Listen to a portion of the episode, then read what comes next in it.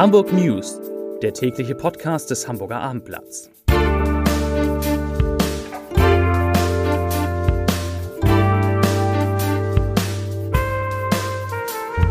Herzlich willkommen. Mein Name ist Bernd Röttger und ich freue mich, Sie heute wieder einmal an unserem täglichen Hamburg News Podcast am Mikrofon begrüßen zu dürfen.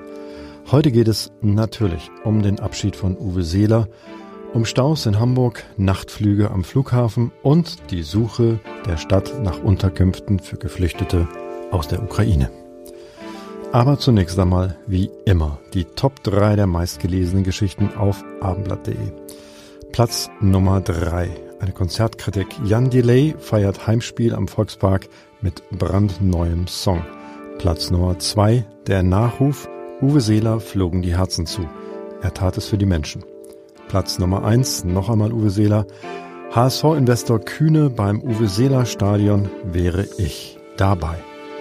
Und nun zu den Nachrichten des Tages. Am Tag nach dem Tod von Uwe Seeler begann die Planung, wie man sich vom Ehrenbürger stilvoll hanseatisch verabschieden will. Die HSV-Ikone war am Donnerstag im Alter von 85 Jahren in seinem Haus in Norderstedt gestorben. Doch nicht nur im Rathaus ist man sich einig, dass man Seela ehren muss. Eine ganz besondere Idee hat am Freitag HSV-Investor Klaus-Michael Kühne gegenüber dem Abendblatt vorgebracht. Der Milliardär, der aktuell für rund drei Millionen Euro die Namensrechte des Volksparkstadions besitzt, wäre bereit, den Namen zu ändern. Zitat Wenn man das Volksparkstadion in Uwe Seeler Stadion umbenennen will, bin ich sofort dabei, auch wenn der bisherige Traditionsname dann nicht mehr fortbestehen würde. Als Hamburger Idol und Denkmal hat Uwe Seeler die Benennung des HSV-Stadions nach seinem Namen vollkommen verdient, sagte Kühne dem Hamburger Abendblatt. Auch der Hamburger, Hamburger SV hat am Freitagvormittag seines Idols Uwe Seeler gedacht. Vizepräsident Bernd Wehmeier, Nachwuchsleiter Horst Rubesch, Trainer Tim Walter und Mannschaftskapitän Sebastian Schonlau legten am überdimensionalen rechten Bronzefuß des einzigen HSV-Torjägers vor dem Volksparkstadion einen Kranz und einen blau-weißen Vereinsschal nieder. Noch ist offen, ob es eine große Trauerfeier im Hamburger Michel geben wird, so wie zuletzt bei Ehrenbürger Jan Fedder. Vorher muss geklärt werden, ob der bodenständige und extrem uneitle Seeler eine solche große, pompöse Trauerfeier überhaupt gewollt hätte. Kommen wir zu weiteren Nachrichten. Zum Ende der zweiten Ferienwoche steht in Hamburg und ganz Norddeutschland eines der staureichsten Wochenenden der Urlaubssaison bevor.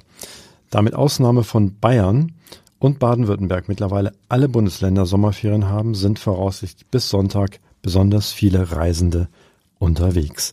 Vor allem die A1 zwischen Bremen und Lübeck und die A7 in südlicher Richtung sind werden betroffen sein. Die Staus entstehen meist durch Baustellen entlang der Autobahn. Besonders voll werden soll es am Freitagnachmittag und am Sonnabend. In Hamburg müssen Reiserückkehrer mit teilweise langen Wartezeiten rechnen. Wegen einer A7-Vollsperrung in Richtung Süden ist der Elbtunnel von Freitag 22 Uhr bis Montag 5 Uhr nicht passierbar. Eine Umleitung ist ab Neumünster eingerichtet. Kommen wir zum Flughafen. Zwar haben die Passagierzahlen am Hamburger Flughafen das Vor-Corona-Niveau noch nicht ganz wieder erreicht, aber dafür gibt es deutlich mehr Nachtflüge am Hamburger Flughafen zwischen 23 und 24 Uhr. Im Juni waren es 172, das entspricht einem Anteil an Flugbewegungen von 1,6 Prozent. Ein sehr hoher Wert. Er liegt sogar über dem Anteil von 1,2 Prozent vom Juli 2017, dem mit 181 Nachtflügen verspätungsintensivsten Monat der vergangenen Jahre.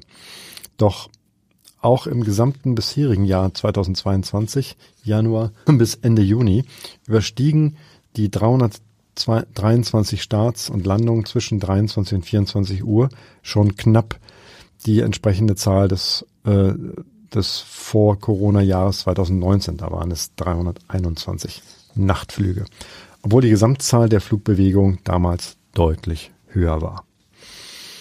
In Hamburg werden händeringend weitere Unterkünfte für Geflüchtete gesucht. Angesichts, angesichts der angespannten Lage appelliert Alexander Blümel vom norddeutsch-ukrainischen Hilfsstab an private Vermieter, die der Stadt Wohnraum für Flüchtlinge anbieten, die Situation nicht auszunutzen. Wer eine höhere Miete fordere, tue das auf Kosten einer sicheren und guten Unterbringung der hilfesuchenden Menschen. Wie das Hamburger Amt berichtete, stellten Eigentümer teils hohe Forderungen für ihren Wohnraum an die Stadt. Aus der Sozialbehörde hieß es dazu, dass man sich stets an marktüblichen Preisen orientiere.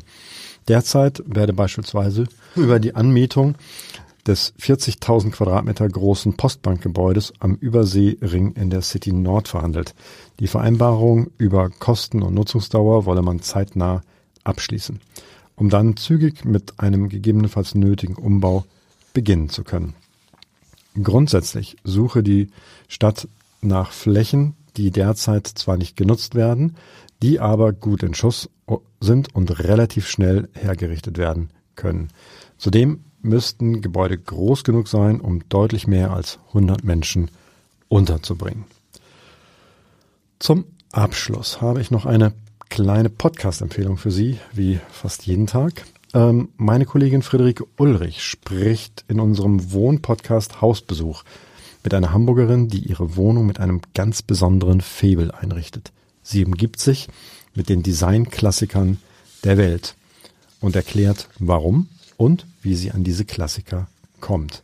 Den Podcast finden Sie wie immer unter abendblatt.de slash podcast sowie ganz bequem in der eigenen Podcast-App des Hamburger Abendblatts. Hören Sie rein, es lohnt sich.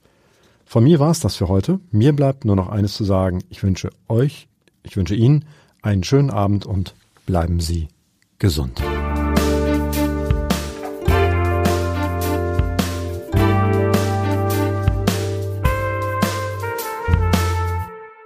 Weitere Podcasts vom Hamburger Abendblatt finden Sie auf abendblatt.de slash podcast.